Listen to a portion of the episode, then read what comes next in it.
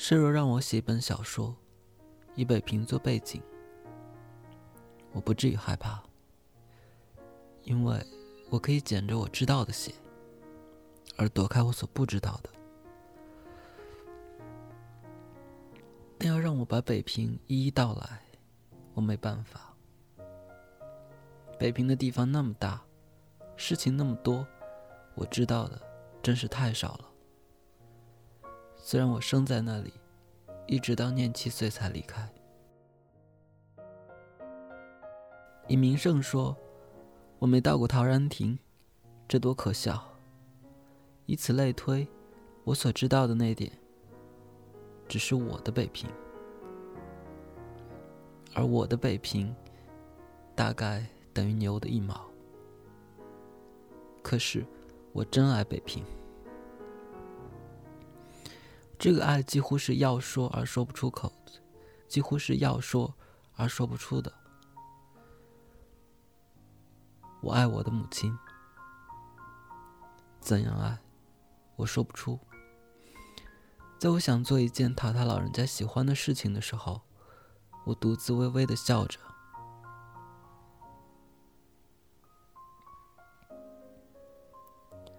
在我想到他的健康而不放心的时候。我欲落泪，语言是不够表现我的心情的，只有独自微笑或落泪，才足以把内心表达出来。我爱北平，也近乎这个。夸奖这个古城的某一点，是容易的，可是，那就把北平看得太小了。我所爱的北平。不是枝枝节节的一些什么，而是整个与我的心灵相粘合的一段历史，一大块地方，多少风景名胜，从以后时差海的蜻蜓，一直到我梦里的玉泉山的塔影，都积凑到一块儿。每一小的事件中有个我，我的每一思念中有个北平。这只有说不出而已。真愿成为诗人，把一切好听好看的字都浸在自己的心血里，把一切好听好看的字都浸在自己的心血里，像杜鹃似的提出北平的俊伟。但我不是诗人。我将永远道不出我的爱，一种像由音乐与图画所引起的爱。这不但辜负了北平，也对不住我自己，因为我的最初的知识与印象，都得自北平。它是在我的血里，我的性格与脾气里有许多地方，是这古城所赐给的。我不能爱上海与天津。因为我心中有个北平，可是我说不出来。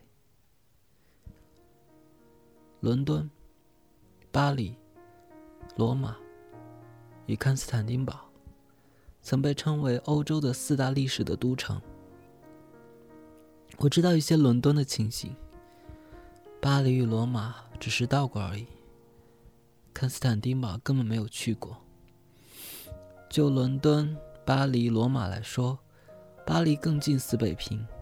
不过，假使让我家住巴黎，我一定会和没有家一样的感到寂苦。巴黎，据我看，还太热闹。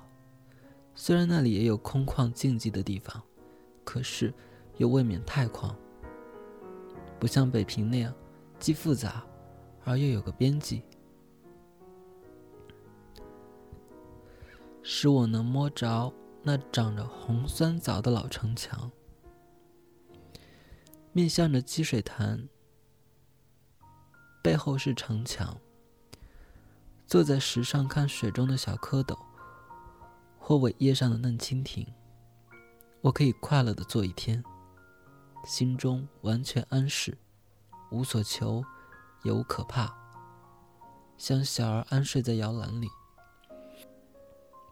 是的，北平也有热闹的地方，但是它和太极拳相似，动中有静。巴黎有许多地方使人疲乏，所以咖啡与酒是必要的，以便刺激。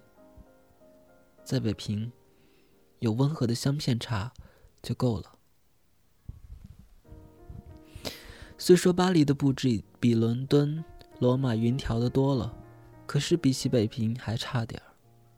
北平在人为之中显出自然，几乎是什么地方，既不挤得慌，又不太僻静。连最小的胡同里的房子也有院子与树，最空旷的地方也离买卖街与住宅区不远。北平的好处，不在处处设备的完全。而在它处处有空，可以使人自由的喘气；不再有好些美丽的建筑，而在建筑的四周都有空闲的地方，使它们成为美景。每一个城楼，每一个牌楼，都可以从老远就看见。况且，在街上还可以看见北山与西山呢。好学的。爱古物的人们自然喜欢北平，因为这里书多古物多。我不好学，也没钱买谷物，但我却喜爱北平的花多、菜多、果子多。花草是种费钱的玩意，可是北京的草花很便宜，而且家家有院子，可以花不多的钱而种一院子花。墙上的牵牛。墙根的靠山竹与草茉莉，省钱省事，而且会招来翩翩的蝴蝶。至于青菜、白菜、扁豆、毛豆角、黄瓜、菠菜等等，大多是直接由城外担来送到家门口的。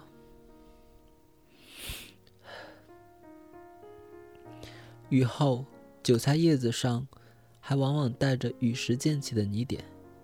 青菜摊子上的红红绿绿，几乎有诗一般的美丽。果子有不少是由西山与北山来的，西山的沙果、海棠，北山的黑枣、柿子，进了城还带着一层白霜。美国包着纸的橘子，遇到北平带霜的玉梨，还不愧煞。是的。